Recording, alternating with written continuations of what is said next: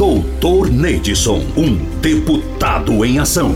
No plenário da Assembleia Legislativa, o deputado Dr. Neidson intermediou ao lado dos servidores da saúde, junto ao governo do estado, em prol de melhorias à categoria.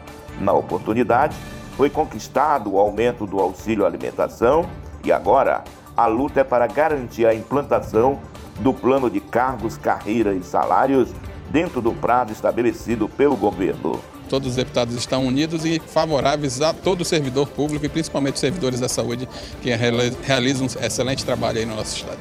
Doutor Neide, um deputado de compromisso e ação. Doutor Neidson, um deputado em ação.